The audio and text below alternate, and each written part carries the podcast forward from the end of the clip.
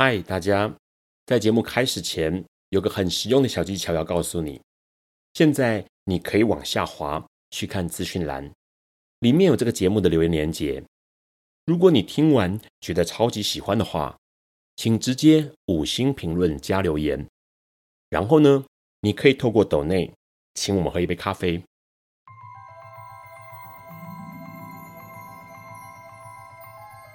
This is flaw. Alice is lost。尼采说：“没有事实，只有诠释。”幸好在本瓜的世界里，问题永远比答案重要。今晚，让我们一起。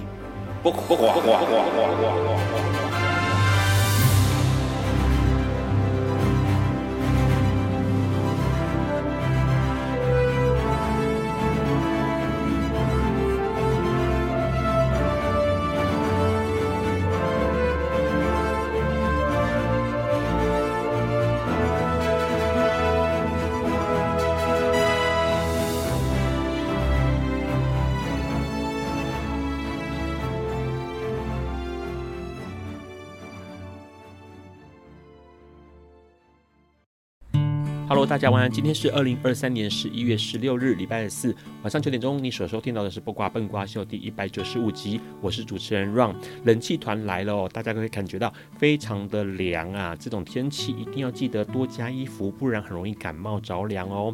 那除了这个之外呢，赶快工商服务一下，LPC 活性界面制作史上第二长寿的外百老汇音乐剧《I Love You, You Are Perfect, Now Change》回来了，连续两年的演出哦，累计超过了两。百场以上，号称六人行，欲望城市音乐剧版，十二位台湾实力坚强的音乐剧演员呢，要连番上阵。仅以四位演员还有两位现场乐手组合而成，就能够带来精彩绝伦的戏剧歌舞哦，呈现二十段爱情各个阶段的多样面貌，让新义区的南村剧场在一百五十分钟之内化为百老汇。每个礼拜三到礼拜天将持续在 Playground 南村剧场扮演。购票请洽口袋售票系统，让我们一起走进剧院里面，大哭大笑，体验爱情的酸甜苦辣啦。那节目开始。要先感谢一下一直以来支持笨瓜秀的好朋友，包括马天中先生、小潘、娇姐、林屁屁、Winder，还有署名喜欢笨瓜秀的听众。笨瓜秀每周四晚上九点钟会在所有 Podcast 平台上面跟大家一起多元的立场、质疑的态度，抛出问题，从时事、阅读、艺术、职人精神出发，来聊同志 LGBTQ 性别平权认同生命经验，还有社会观察哦。那节目一开始，我们先来看一下十一月九号到十一月十五号的新。新闻这个礼拜的新闻延续啊，这个我们礼拜天周末的时候，上个礼拜十一月十一号周末的时候，英国摇滚天团 Co-Play 来台湾的消息哦。因为十一月十一号呢周末在台湾演出，然后呢在十一月十五号哦，也就是昨天的时候呢，在雅加达开唱，印尼的雅加达。那可是呢，印尼是一个以伊斯兰教为主的国家，所以呢，很多民众都觉得，哎，Co-Play。不应该来我们这边演出，因为呢 Co-Play 支持 LGBT，同时也支持无神论，这个跟我们国家 OK，跟印尼国家的宗教信仰很不一样哦。那这个。印尼的反 LGBT 组织呢，他们在国家警察总部、英国大使馆，还有很多政府部门前面的都举标语抗议啊。因为他们的抗议内容是说呢，他们不想要让这个活动继续演出，因为穆斯林愤怒了，人民也愤怒了哦。那同时呢，群众会带着汽油，他们想要烧掉 Coplay 的舞台哦。示威的人说呢，他们不反对演唱会。但是他们觉得 c o p l a 的演出不是一场普通的演唱会，因为里面有太多有关 LGBT 的宣传。哎呀，这是跟宗教有关系，很多宗教对于 LGBTQ 过不去就是过不去，他们基本上是没有二话可以说的哦。那跟我们今天。来宾要来聊的音乐会好像有点关联性，我们待会要跟他多聊一点哦。当然，宗教面对性别的问题呢，一直都是我们关切的，尤其是很保守的天主教。不过呢，目前的天主教教宗方济各就对宗教上面做了很多的改革哦。他们最近最近，也就是十一月九号的新措施是，要在教义办公室发布了新命令。这个新命令是同意 LGBT 还有跨性别族群。接受天主教的洗礼，这是一个非常非常大的呃贺礼吧，算是天主教给跨性别、还有 LGBT、还有多元性别的朋友的一个大贺礼哦。那只是呢，这个消息出来之后呢，当然就会有保守的人跳出来说：“哎，怎么可以这样子哦？”因为呢，这些年来哦，方济各不仅对同性恋开放还有接纳，同时他也开始改革，再看看教会内部长久以来存在的性侵案，是不是应该要更仔细的去调查，并且也开始要求教会的资金账户必须要接受外部的审查哦。这些改革项目呢，就让保守的人说：“哎，这些都可以接受，但是问题是呢，同性恋这条就格外不能接受哦。”那目前就有一个美国德州的主教哦，他就公开的说：“哎，教宗啊，你一直对同志族群开放性的改革，这已经挑战到天主教的基本真理哦，甚至开始质疑。”方济各他的领导能力哦，不过呢，相当有意思，因为方济各根本不甩他，方济各就直接批评说，美国部分教会的领导人哎很落后哦，这直接就指明了德州这位主教，并且他在十二号的时候就直接把这个主教的头衔跟职务直接拔除。噔噔，OK，主教就直接失去了他主教的身份，还有他的头衔跟职务喽。看来方济各对于他自己的想法相当坚持，而且呢，他很相信他所坚信的理念是在正确的道路之上哦。除了这个消息，我们来看一下了。奥地利的司法部在十一月十三号的时候就说了，他们已经拨款数百万欧元，要来赔偿这二十年来遭受到歧视法律调查或者是起诉的同性恋哦。那这。些呃，可能被调查，或者是起诉，或者是已经判刑的同性恋朋友们呢，可以获得五百欧元，相当于台币一万七千六百多元，或者是到三千欧元这么多哦。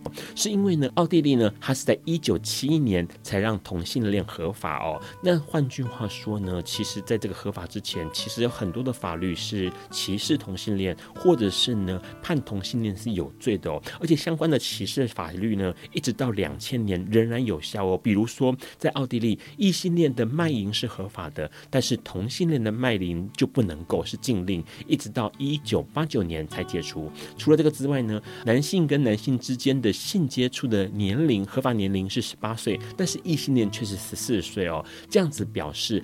同性恋跟异性恋之间是有相当不平等的对待啦。那政府统计了，将近会有一万一千人有资格可以取得这个赔偿金，总共的赔偿金额呢，奥地利这边估算起来大概会花到三千三百万欧元，相当于十一亿的台币有这么多哦。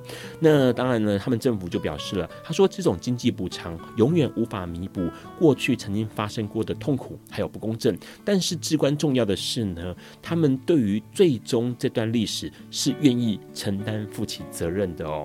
当然，这是政府的做法。那相当于台湾呢？台湾呢一直以来对 LGBTQ 相较于亚洲各个国家是更包容、更尊重。抱持更开放的态度哦。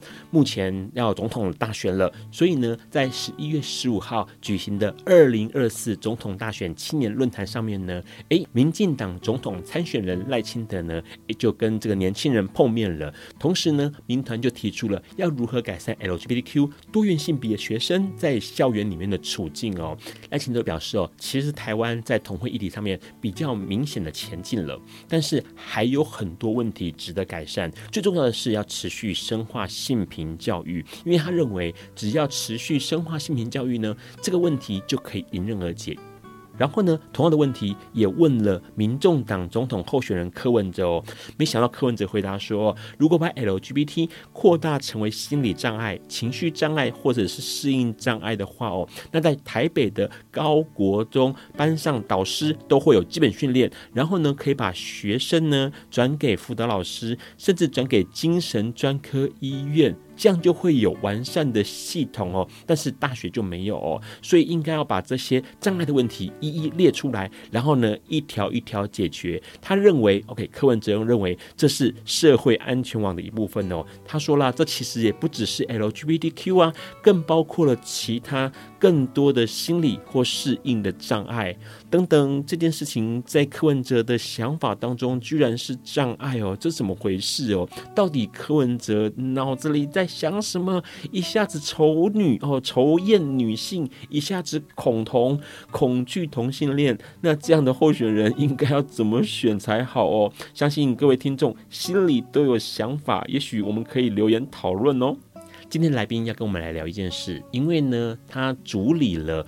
爱之日常音乐节到了今年是第五届了。爱之日常音乐节听起来就跟艾滋有关系，跟 HIV 有关系。当然，这个疾病过去饱受啊歧视，饱受污名啊。那要怎么样日常？要怎么样能够呃让更多感染者在社会上面的处境能够越来越好？是不是透过音乐节、透过音乐会就可以改善？我们的来宾可能会有想法。在跟他聊聊之前，我们先稍微休息一下。有一天，亚里斯多德在河边洗脚，他看了看身边的学生，将脚抽出水面，再踏入河中，说：“此水已非浅水。”另一位古希腊哲学家赫拉克利特也说：“人不能两次踏入同一条河中，因为无论是这条河或这个人，都已经不同，就如同历史上的今天。”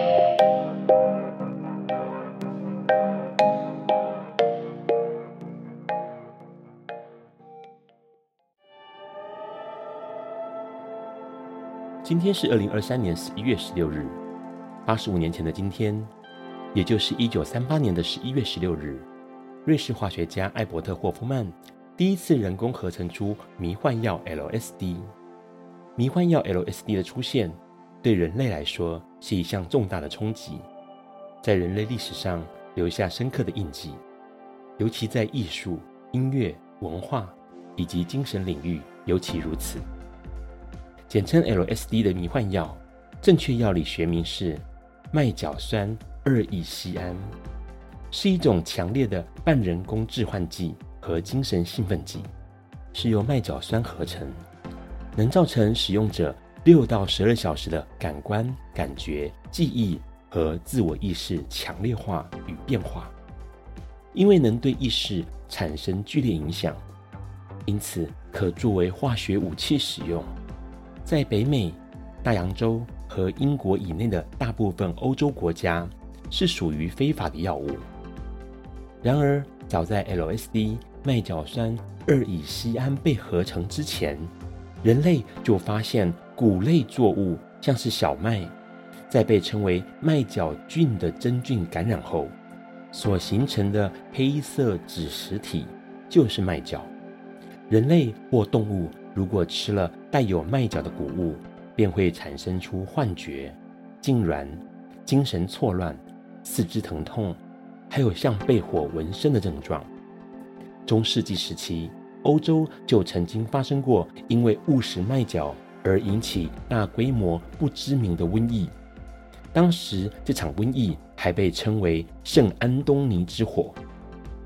虽然如此，但麦角。也被用作医疗用途，能促进分娩、缓解头痛，其迷幻效果更在前哥伦布时期被用来作为宗教仪式上不可或缺的道具之一。一九三二年，人类从麦角酸中制作出麦角新碱，这是一款能引起子宫收缩、用来治疗产后阴道出血情况的药物。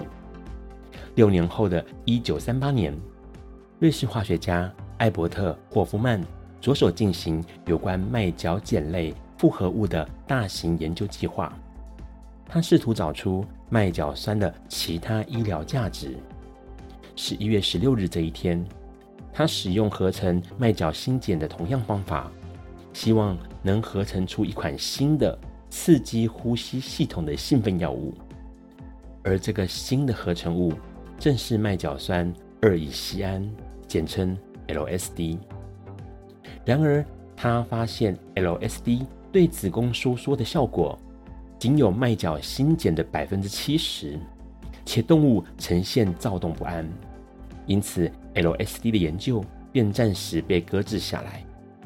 直到一九四三年，他又重新研究 LSD，并决定在自己身上做试验。四月十九日这一天，他吞服了两百五十毫克。然后骑自行车回家。在一九八零年出版的自传中，他描述了自己经历了历史上第一次 LSD 的体验。他说：“我没办法清楚地讲话，我叫我的实验室助理陪我回家。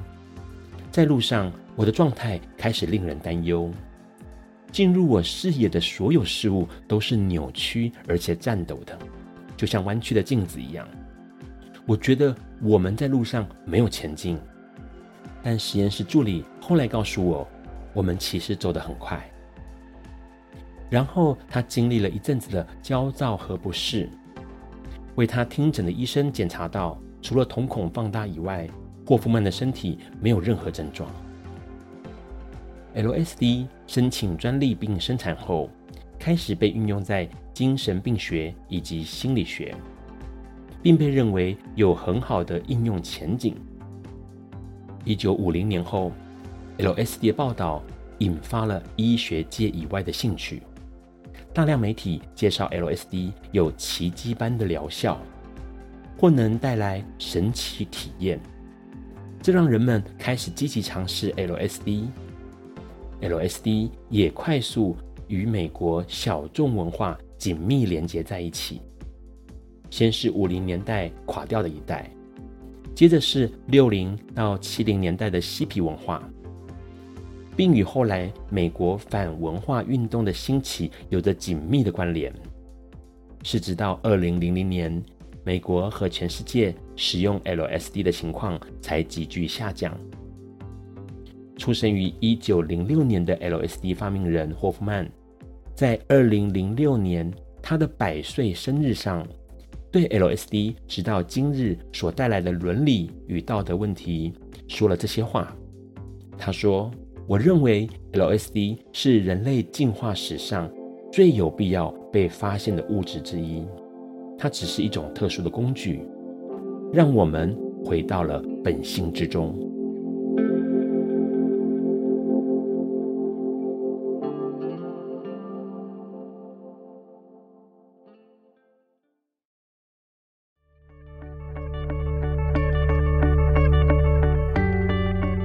今天是昨天的明天，是明天的昨天。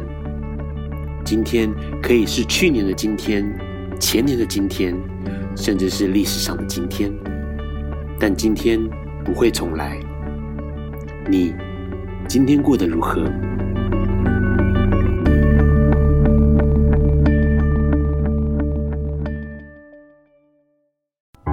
Hello，欢迎持续收听《八卦笨瓜秀》哦。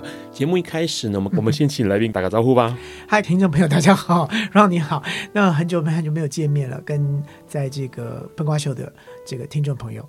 那么今天再来到这个笨瓜秀，真的是很开心，很开心，Ron 也很开心，因为真的太久没见了。对，哇，这几年哈，其实郭老师一直都在忙啦，很多事情在、嗯、在交错进行。待会跟他聊一下。我们先来问一下郭老师最。最近哦，有没有什么议题或什么样的新闻让你特别去关注或留意到的？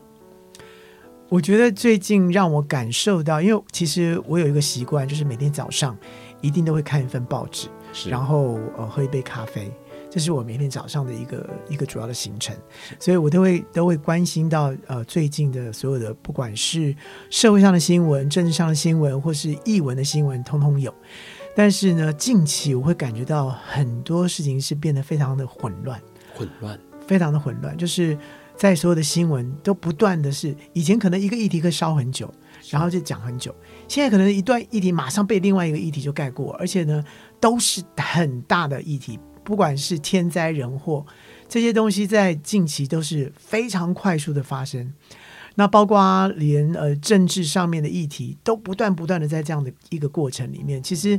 当然，人性的那个部分，我会觉得开始就是自我发现的这件事情是越来越清楚了，然后大家越来越敢把这些事情讲出来，所以 Me Too 事件什么什么的这些东西，基本上都会是在近期就是。呃，自我发现的这个过程当中，开始变得是跟这个社会开始要冲突，是从冲突当中去找到那个空空间。嗯，那我觉得这是我近期在呃这个呃报章杂志或者说所有的接收到的讯息里面会知道的一些呃冲突，或者是呃革命，或者是呃自觉的这些事情。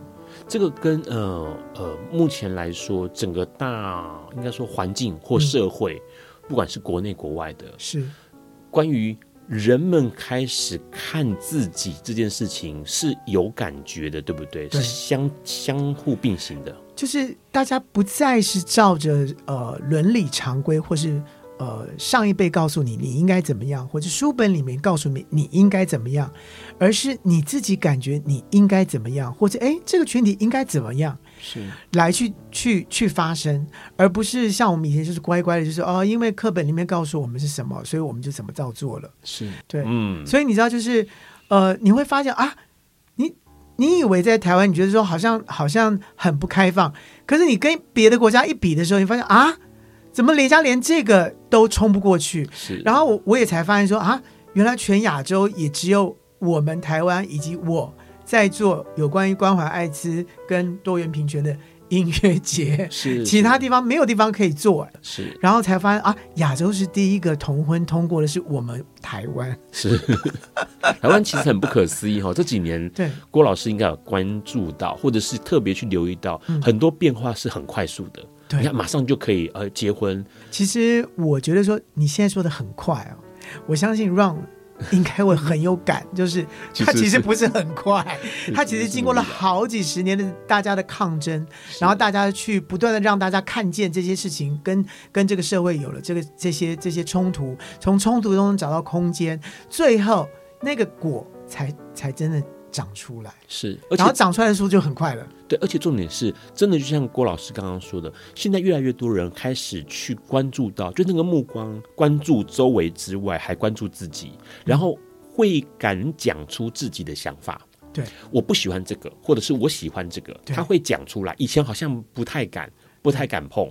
以前就会觉得说，呃，上一辈说的就是就是对的，嗯，所以我应该是错的。是。嗯，待会哦，我们要跟我们的郭老师郭子郭恒琪来聊，他一直在致力于做一一场音乐会，一种音乐会，OK，然后这音乐节 一一种音乐节，而且这个音乐节每次他做的时候呢，每年在做的过程当中，他一定会讲一句话，就是这应该是最后一届。但是没有想到，到了现在二零二三年，到了第五届了，做了第五届。好，因为刚刚郭老师一进录音间的第一句话就是：“这是我做的最后一次，我不要再做了。” OK，到底怎么回事？我们先稍微休息一下。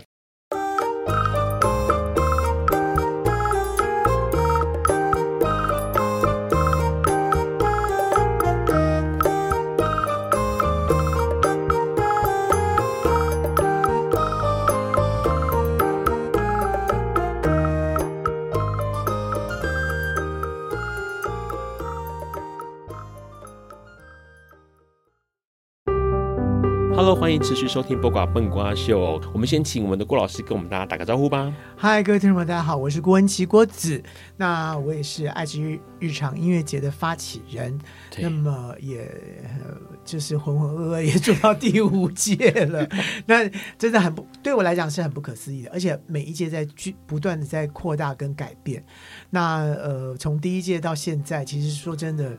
转眼好像是在转眼间，嗯，可是中间这这五届真的是每个地方不断在，就是倍数的在扩大。好，那个 感觉起来这个音乐节，待会我们聊一下，好像有机体哦，随时都在变化一样哦。先说一下，因为其实跟郭老师，呃，请郭老师介绍一下自己好了，嗯，因为呃，目前好像还有蛮多朋友停留在，哎，是一个歌手，是一个创作人，而且重量级的音乐人，嗯。除此之外，好像跟瑜伽有关系。你先聊一下自己好了。对，我相信很多年轻人就是说，嗯，他是谁？就是你你你现在听到这个郭文琪，不管是郭文琪也好，或是郭子也好，可能大家都就是年轻人会觉得，嗯，你是哪一位？但是我想年纪大概跟 Ron 差不多，就就会知道我是谁。对，六七五六七年级，五六七年级大家就知道。但、嗯、呃呃，除了我自己是一个创作歌手之外呢，其实我比较被大家关注的，就是我是一个呃。其他歌手的一个呃做创作流行歌歌曲的创作人作曲人，那当然就创作过呃像张学友的祝福啊、偷心啊、忘记你都做不到啦，张惠妹的呃这个原来你什么都不想要，或者是别在伤口撒盐，那么王菲的矜持，呃动力火车的中山东路走九遍等等之类的九零年代的一些。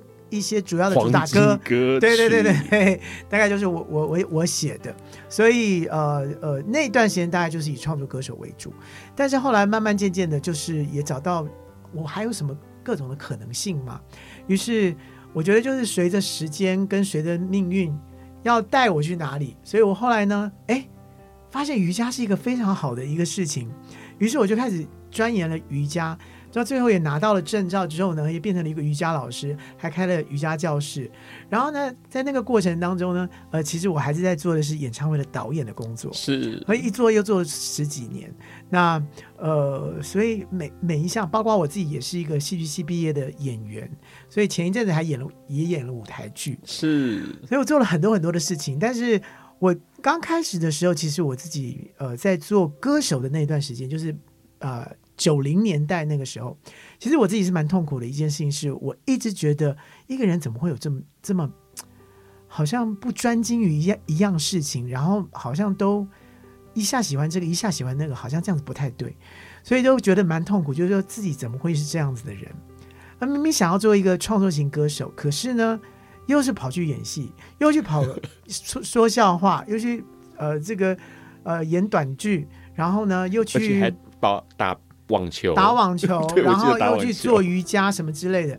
但是后来在这个做瑜伽的过程当中呢，因为有一些瑜伽的哲学跟思想，啊，包括呃一些呃信仰中间的一些呃关联，所以就发现其实你你如何去去定义你自己，是就是每一个人其实都不一样。你不见得就是要按照别人的模式来变成是一个样子，嗯，你自己应该是你自己的一个样子。于是我就承认我自己就是一个多面向的人。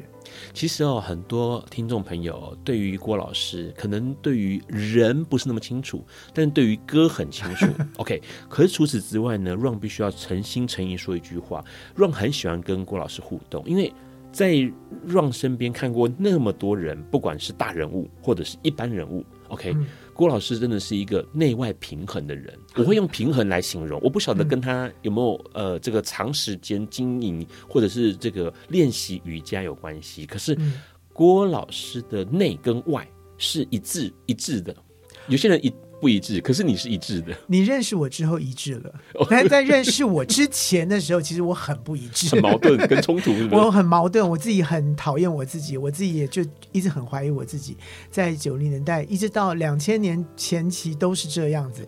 一直到呃，应该是到二零零八之后之后开始才慢慢慢慢开始去承认自己，去想自己到底是谁，嗯、我为什么要这么讨厌我自己？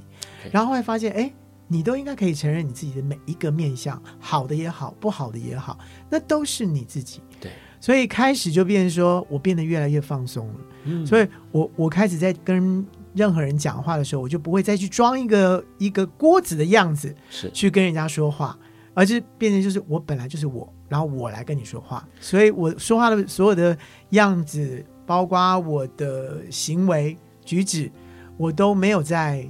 掩饰或装，OK，这个很难，因为说实在话，像我们今天要聊的议题，就是跟爱之日常音乐节，这个爱之的之是知乎者也的知，嗯、可是它就是同音于艾滋 HIV 的那个艾滋。其实对于很多人来说，不管是不是艾滋感染者，或者是呃任何人，也许 LGBTQ 任何一种人，呃、嗯，一般人也是，光是面对自己就已经够难的了。对，那个东西很难，像刚刚郭老师说到，可以呃。可以认识自己、接纳自己，然后甚至拥抱自己。嗯，这也是因会是你开始关注艾滋议题的原因吗？就是有一些东西豁然开朗。这这绝对是有一些关联性的，嗯、但是当然是也是跟自己有有一个特一个特殊特殊性，就是我特别喜欢找那个很难的东西，想要去挑战它。所以当当呃一开始我接触到这个艾滋这件事情的时候，其实是从庄平。呃，庄主任那边开始，那那因为很早很早的时候，我在我记得我在我刚开始做歌手的那个时候，因为我的同我的同学那个时候是在呃一个一个 NGO 的团体里面，是是专门关照艾滋的一个团体。嗯，当然那个时候艾滋是一件这个哦不能说出口的事，非常非常不能说出口，所以要做那样的一个团体，其实基本上是蛮蛮蛮蛮困难的。然后呢，因为是我的同同学在做，所以我说嗯。我我我可以捐一点钱没有关系，但是你不要说出我的名字啊！你愿意捐钱，可是你不希望因为那时候我是一个歌手，OK，所以基本上我说你不要你不要讲这样子是，可是呢就被这个庄平庄主任呃看到了，他说这个是那个歌手郭子吗？这样子，所以从那个时候就就开始，然后有一次碰到面，他说嗨，我知道你捐了很多钱，我说啊。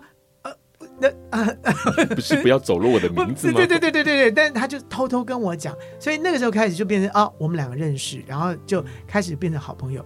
可是呃，有一年我记得他就是我要出专辑的时候，他告诉我二，我记得是二零一六年我要出专辑的时候，他跟我讲说啊，我们我想说你可不可以做一首歌曲，可以呃帮我们这个艾滋病可以可以做一个一首这样的歌曲来鼓励大家。二零一六年的时候，二零一六年那时候我正要做《爱相同》这张专辑，是那也没有《爱相同》这个名字，是那只是要做一张专辑。那我本来要做的就是《致女伶》，就是我以前所喜欢的一些歌歌曲重新翻唱。然后在就在那个时候说，哎，我刚好要做专辑啊，所以庄明说，那你可不可以帮我们做一首这样的歌曲？是，所以我说没有问题，可以啊。所以那个的缘分的牵起是从这边开始，嗯、所以我就做了一首《爱相同》这首歌，然后是。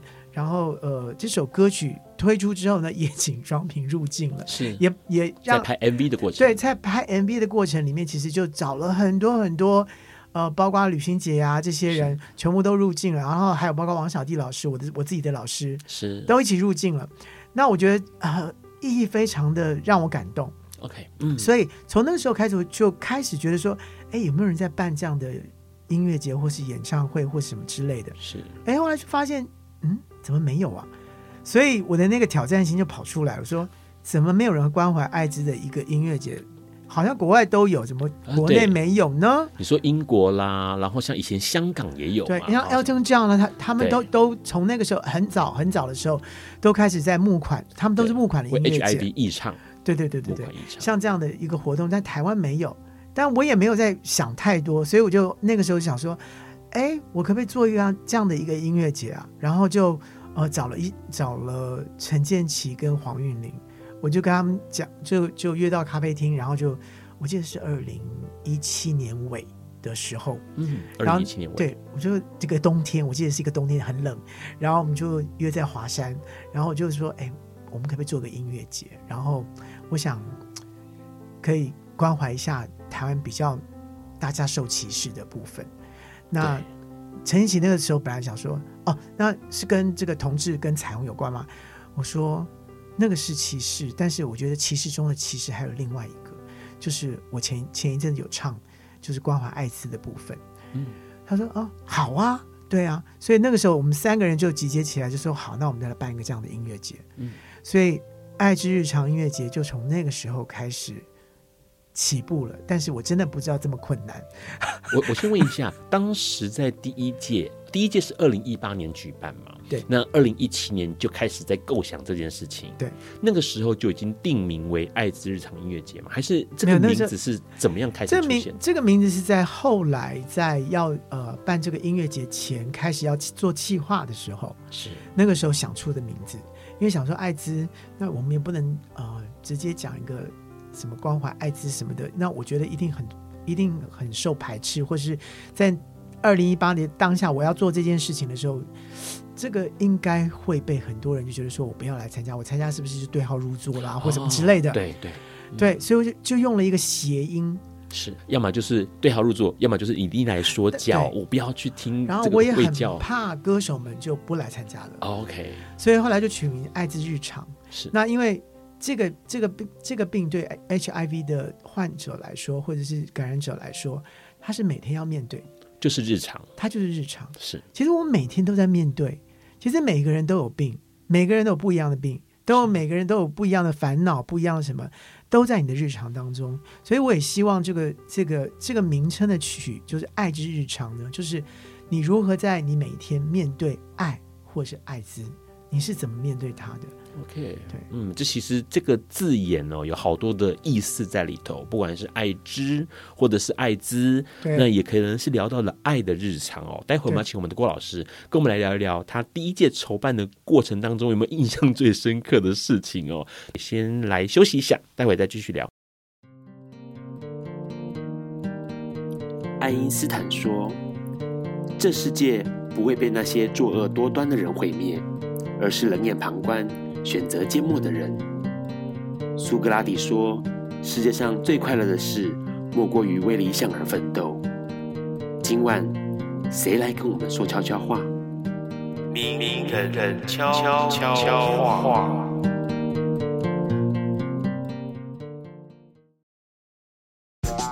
大家好，我是台北荣总的小顾医师。呃，很多病友都会跟我们说，他觉得他感染了 HIV 之后，他的人生就改变了，他就没有任何的权利。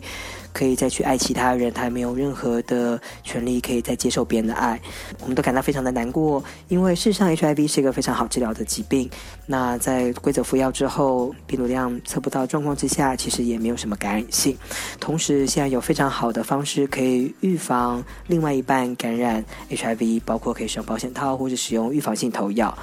所以两个人在一起的亲密关系，并不会因为受到这样子的一个病毒所影响。希望大家都能够好好的照顾自己，也希望能够重新开始去接受其他的爱的机会，也有爱人的权利跟被爱的权利。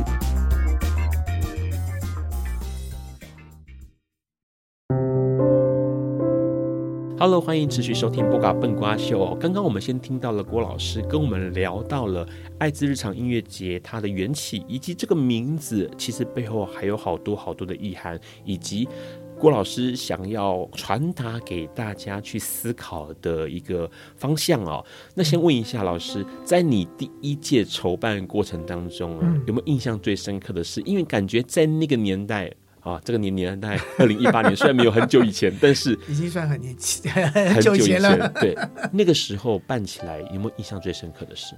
其实那个时候办在办的时候，就是真的，我觉得就是一个笨瓜，就是 就在办这个这个音乐节。但是说真的，在我觉得傻人有傻福。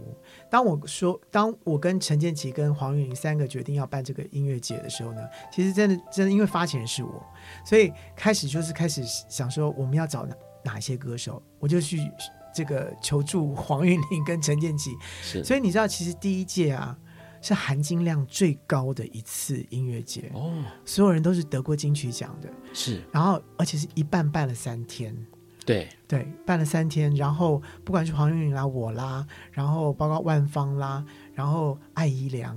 然后 Hush 是，你看含金量很高。然后那时候的原住民的歌手还包括了有纪晓君是啊、哦，然后这个马兹卡，然后还有就是桑布伊是，都全部都是含金量这么高的。所以那一届其实说真的，就是金曲奖的大集合。对。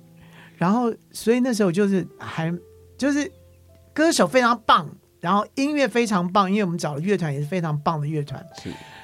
可是呢，就是在计划的时候呢，计划看到这么多含金量的歌手，说：“天哪，这个这这票不能卖太便宜，因为太太高级的这个档次的这个歌手了。”对，所以那时候说一张票卖三千块。哇！可是呢，我们只有在红楼。在红楼办。是，所以当时觉得说啊，红楼要三千块啊，嗯，所以那时候票房真的是很糟，只卖了三成。是，是。所以但是呢，就是好，那呃嗯，那我就邀请很多很多朋友一起来看好了。对，那当然位置位位置数不多，因为你知道红楼不大，小小的，嗯。但是我们一楼呢却做了展览，是就做了很简单的，先让大家认识什么是艾滋，重新让大家知道。因为其实说真的，就是经过了这么多年之后，其实这个议题已经不被大家重视了。是，所以当我在重新再做这个议题的时候，什么是艾滋病？艾滋病在台湾怎么开始的？在全世界怎么开始的？我们就做了一个年年轮表，而这个年轮表呢，就跟台湾的流行歌曲一起做。也就是说，呃，从一九八零年开始，开始那时候台湾流行什么音，谁谁的歌在哪一年，然后那一年，呃，在台湾艾滋发生了什么事情？OK，就是 HIV 的历史，还有华语歌坛的历史，让它交错的，对对对对对，去比对一下当时的情况。对对对，然后我们就唱了那一年的什么歌？哇，对对对，所以很巧的，所以那那一年，呃，其实虽然说。办的真的是就是很跛脚，可是问题是就信心很大，就是感感觉到很快乐，就做完这件事情很快乐。然后包括所有的歌手其实都觉得说很开心。嗯、那呃，尤其让我很感动的一件事情是，真的有很多 HIV HIV 的感染者，是他们就是买票来听。OK，然后我们还办了影展，是我们还还还放了很多关于艾滋的影片。在那个过程当中，我记我最记得最最让我印象深刻的是，电影一放完，然后灯光还没有还没有亮起来的时候，就有一个人跑到我身边，然后就跟我跟我讲说：“我是 HIV 的感染者，我非常感谢你。”嗯，好温暖。我那时候对我那时候真的有震惊到，然后真的没想到吧？对，就快哭了，因为、嗯、因为那时候真的非常的繁忙，然后真的觉得说怎么会办成这么累。可是，当有一个人这么来告诉你，然后他愿意在我面前承认他是 HIV 的感染者，然后来谢谢你的时候，嗯、我真的觉得就是下一下都值得了，对，就什么都值得了。嗯、然后那一年也也发生了一件事情是，是我遇到了我一个一个国中的同学，是他居然来听来来听这个演唱会，然后我说：“哎。”好久不见，然后他也说：“对啊，好久不见，我知道你我办这个，所以我就来了，这样子。”是，然后我们就寒暄寒暄完了之后呢，就说要说再见。他转头，他后来就突然转头跟我讲说：“我是。” OK，嗯，我突然才发现说，这个其实跟你好接近哦，就是这个 HIV 的这件事情，艾滋的这件事情，其实。其实并不像我们说，他跟我们离得好远，对，跟我们生活一点关系都没有，没有，他就在你身边，可是你完全不会知道。你有没有发现到，你办着这个爱之日常音乐节，好像是一把钥匙，把大家的那个门、心门给打开来，心锁给打开来了。我我感觉到是我不小心去开了一个门。OK，嗯，我开了一个门，然后大家看到光在那里，然后大家有一个出口。而且重点是那个门，或是那道光，让大家愿意面对自己。因为当他跟你说我是，或者是哎，我是一个 HIV 感染者，我很谢谢你。那一个瞬间，他不仅认识他自己，接纳他自己，嗯、他也开始接纳这个社会。而且他发现这个社会其实有有这么一群人，或是有人是关心这个议题，而且是是希望你们能够过得更好。OK。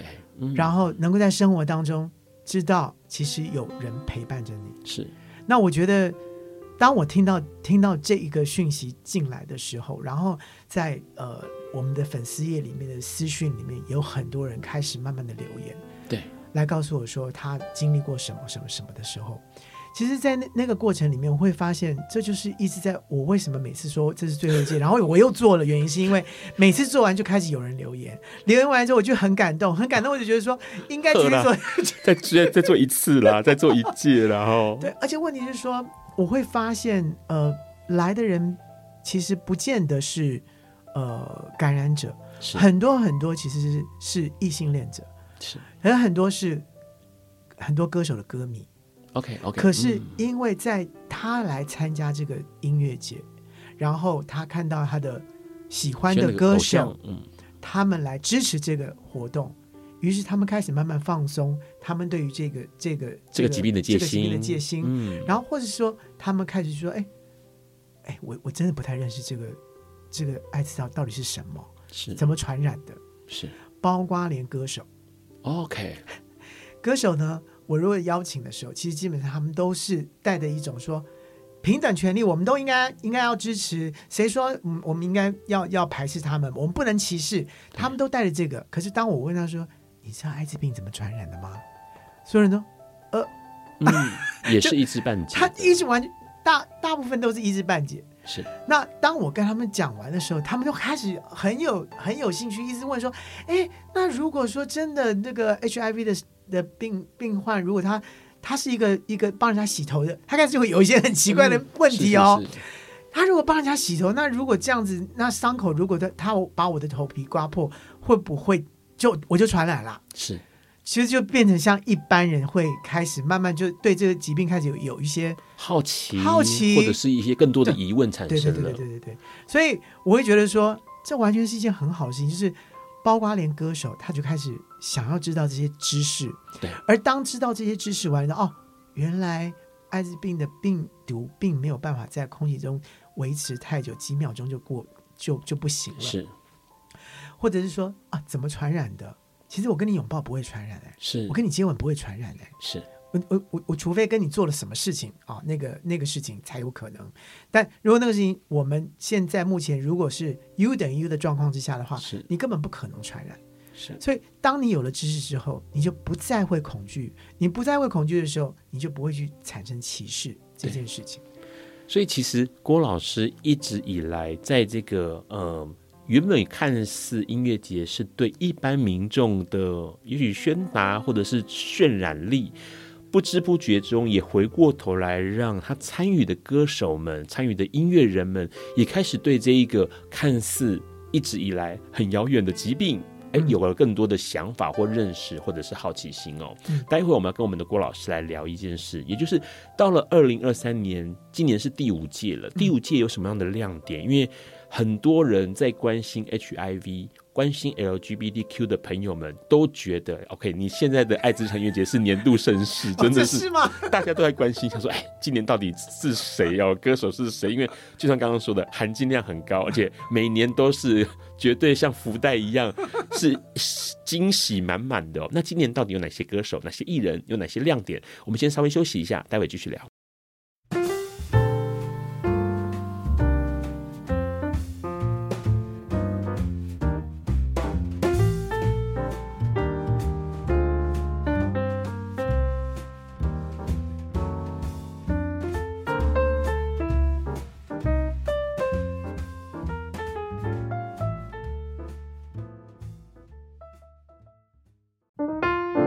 Hello，欢迎持续收听《播瓜笨瓜秀》哦。刚刚我们的郭老师跟我们聊到了，其实这些呃，也许是看似很艰难的卫教，或者是跟 HIV 相关的事情呢。哎，不一定是要透过很深奥的方式来传递，也许透过音乐节，每一个人就开始对于这个疾病有些认识，有一些了解，同时呢，也在了解跟认识之后呢，就不再恐惧，也就没有歧视了哦。到了今年二零二三年是艾滋日常音乐节的第五届了哦，哎，来点一下，二零一八年第一届，二零一九年第二届二零二零第三届，二零第三届我们直接跳到北流了。对，二零二三年就在北流，然后呢，二零二一年因为疫情的关系，先休息一下。对，因为真的哪里都不能办了。对，然后到了二零二二，去年是第四届。对，然后今年对在北流，然后今年二零二三年到第五届，哎，我们走出台北了。OK，那个感觉 刚刚想说越来规模越来越大哦，从红楼到北流，然后现在走出台北了。第五届情况是怎么样？第五届呢？就是在第四届的时候，我已经决定我不做了。就是用着一个且做且珍惜的态度。因为第四届真的是风雨飘渺的一届啊。然后呃，第四届结束完了之后呢，我也不知道，我觉得老天大概就是就是你啦，就是你不放过你，对，不放过我。居然我在台中的时候，居然有台中的台中基地是来，居然来找我、嗯、说，我们帮你。申请场地好不好？嗯，台中基地是在呃，也是一样呃，相关的 HIV 的陪伴呢、啊。对对对，还有同志的呃多元多元议题的这个台中的一个一个一个 NGO 的团体。然后呢，哎，我说好，如果 你们能够去申请场地，那我就来办。因为这个这个这个呃，对我来讲，我觉得其他部分很 OK，但是因为第四季就是因为场地啊什么什么之类的很多事情搞的，他说这些事情让我们来，然后你只要把音乐节的部分做做好就就好了，这样子。内容的部分，对对对，结果后来还是还是全做。OK，所以这一次是在十一月十八号，也就是这个周末了。这个周末哦，嗯、然后呃，在台中的文心森林公园。文心森林公园。所以我说一届比一届大到一个不不能，就是今年是在文心森林公园的八号大草坪，但是呢，就整个文心公园有两百摊的市集，所以它市集是你们去找来的吗？还是台中基地帮你们？台中基地。台中基地 OK，太棒了。对对对，所以我们等于说一起一起合作，然后呢，把那一天，因为你知道台中跟其他地方就是文文化跟那个风情不太一样，是。台中不太喜欢游行，对，台中喜欢野餐，喜欢市逛市游会、园游会的那种、嗯、那种、那种、那种、那种样式，所以呃，其实就是呃，应该说是二零二三年呃，台中最大的一个同志活动是，就是在十一月十八号爱之日常音乐节。那在文心森林公园，整整个文心森林公园，OK，然后所有的人都可以参加，因为我真的没有办法把地方框起来，然后去卖票，所以就变成免费入场，OK，所以就等于是所有所有的人，阿公阿妈通通可以进来。好，重点来了，第一件事情他在周末，第二件事情他是在户外，所以他是不售票的。自由入场的，是。然后呢，因为他在户外，所以呢，你要跟谁，要带谁，呃，要带宠物，对，都可以来，可以。好，台中最喜欢就是这样，然后去野餐，然后带野餐垫，对，想听就听，想走就走，想吃就吃 就吃，想喝就喝。对，OK，好。然后呢，重点是在这个 Run 收到的资讯里头呢，你们三点开始一直唱到晚上九点钟啊，九点，对，九点半。对啊，郭老师，这个是六个小时哎。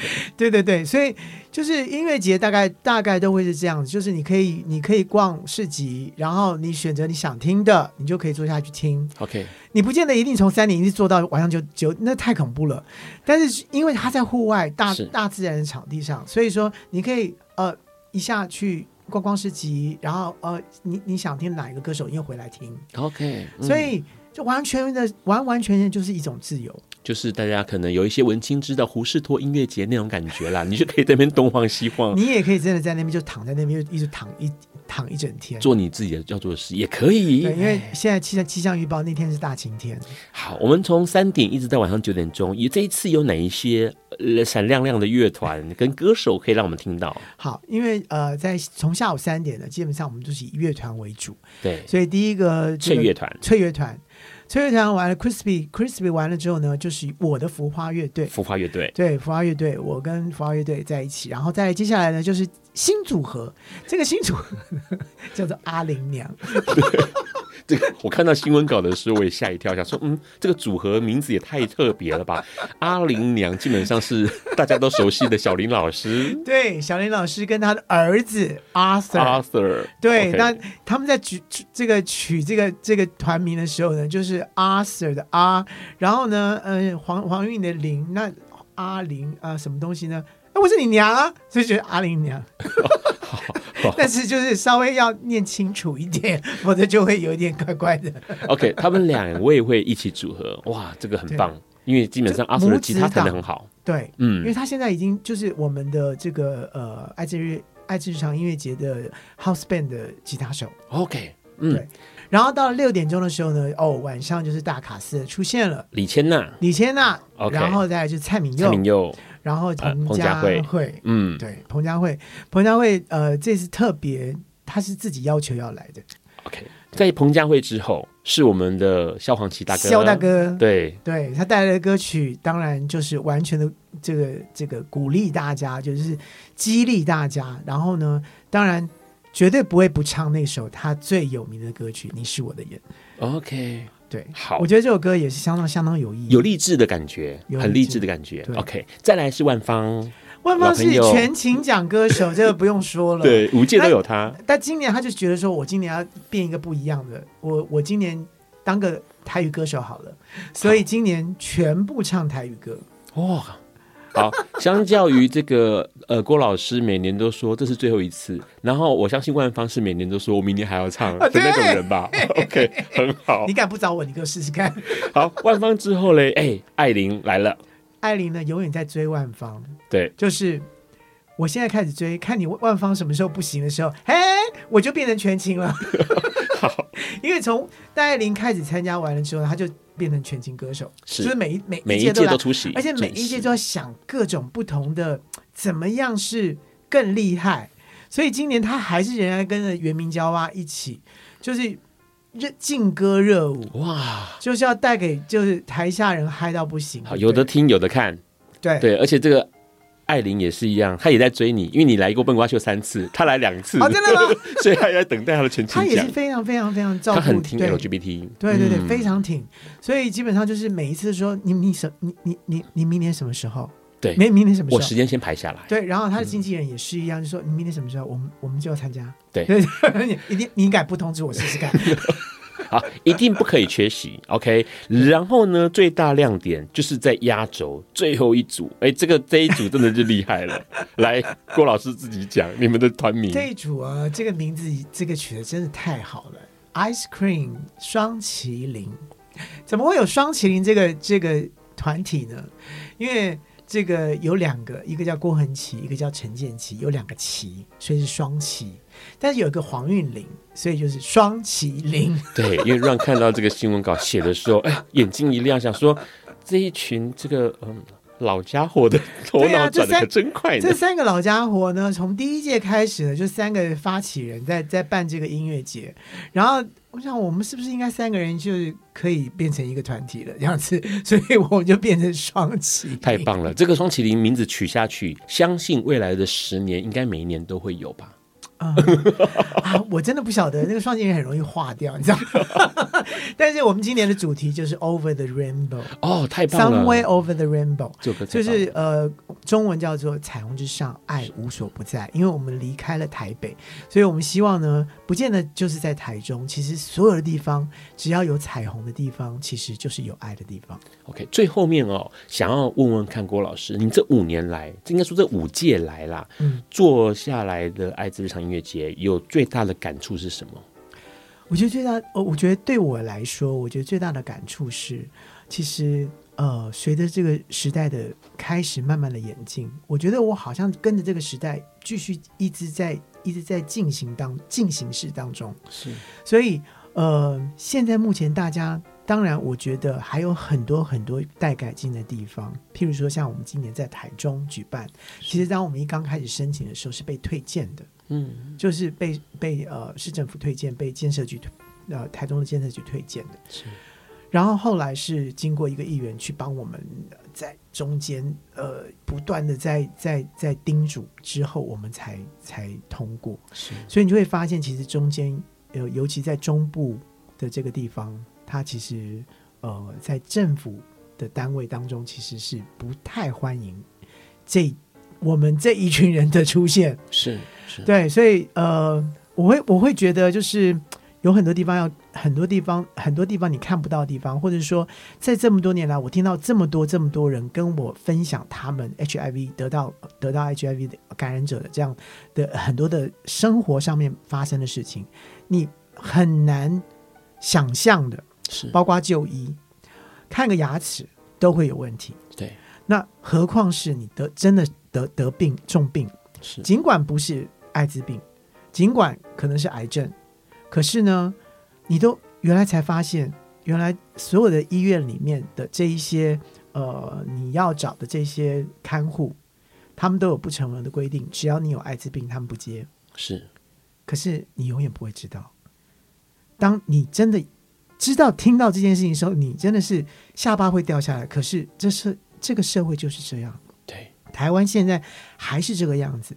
然后很多医生虽然他们都会有艾滋的知识，可是他们还是充满了歧视，充满歧视，而且还有恐惧。对，就说哎，千分之一的机会有可能吧？是，他们还是还是保持着这样的一个。所以我有听到很多，包括得癌症或者洗肾的。他们基本上都不太愿意让别人家知道，可是很多护士什么的，他们基本上就会直接跟来来看病的探病的人，就直接说：“你小心点，他有艾滋病哦。”是，就呃，大家就就会吓吓吓到。可是其实这个基本上都都是违法的，对，因为没有经过本人的同意，其实你不能够去把这些事情告诉别人家。可是问题是，护士他会觉得说，我这是很义务，必须要告诉你，以免你染病啦。是是。可是像这样的像这样的事情，基本上在台湾层出不穷。你会觉得说，哎，你怎么可以这个样子？可是他们真的就这么做。对，所以我觉得。要继续办下去的原因是，让更多更多人会知道说，哎，其实我身边就是充满了这样子，充满了这些 HIV 的感染者，可是他们并没有威胁到我，是他跟我一样，我可以跟他做朋友，然后他可能就是本来就是我的朋友，对，你不会因为因为这样，所以所以对不起，我我再也不会跟跟你接触了。那尤其是像大家，尤其像今年，我相信很多团体都在。告诉大家，哎哎哎，U 等于 U，U 等于 U，他们不会传染给你的。是。那我觉得，当然第一件事情是你要知道这个知识。对。从这个知识里面开始去知道说，你其实不用害怕。但最重要一件事情是，真的是 inside 在你身体里面，你的歧视的那个观念。是。如果你要把那个歧视观念丢掉之后，你才真正可以。知道什么叫做 U 等于 U？嗯，其实今天哦，邀请郭老师来聊这件事情哦。呃，爱之日常音乐节这个名字就是跟艾滋、跟艾滋还有跟日常有关系哦。刚刚郭老师提到了 U 等于 U，其实在二零一六年的时候呢，国际艾滋治疗共识就提出了这个观念，而且重点是有许多的研究证实了。同时呢，Partner 这个研究单位呢，它也统计出来有超过十万次的无套性行为，完全没有任何受测者感染哦。那这个数字呢是相当惊人的，所以 WHO 在二零一八年。七月的时候的公告说呢，只要稳定服药，血液的病毒量测不到呢，测不到的时候，对这个传播几率就是零，不了，对它的风险就是零。那台湾呢，其实在卫福部二零二一年的七月二号也正式修订了危险性行为范围标准这个东西，那台湾也首度的认可了 U 等于 U，也就是说呢。呃，血液中病毒测不到，就完全不会传染。同时，七月二号也成为了 U 等于 U 的日子哦，这个 U 等于 U Day 哦。想问问看大家啦，你有参加过任何一次的爱之日常音乐节吗？你知道 U 等于 U 吗？你知道 HIV 是医师们公认最容易治疗的慢性疾病吗？都欢迎大家能够留言来讨论分享哈。今天很开心，也非常感谢乐坛重量级音乐人郭恒奇郭老师来到笨瓜秀，谢谢你来，谢谢谢谢刘让。下个礼拜十一月二十三号礼拜四的情况是因为下周末就是金马奖了。那去年呼声最高的纪录片《神人之家》的导演卢盈良要来到笨瓜秀，跟我们大家聊一聊关于影片如何让大家感动，如何说说自己生命故事这件事情。今天的节目就到这边告个段落了，非常开心笨瓜秀能够一直陪伴大家。我们下周四见，拜拜，爱你们哦，拜拜。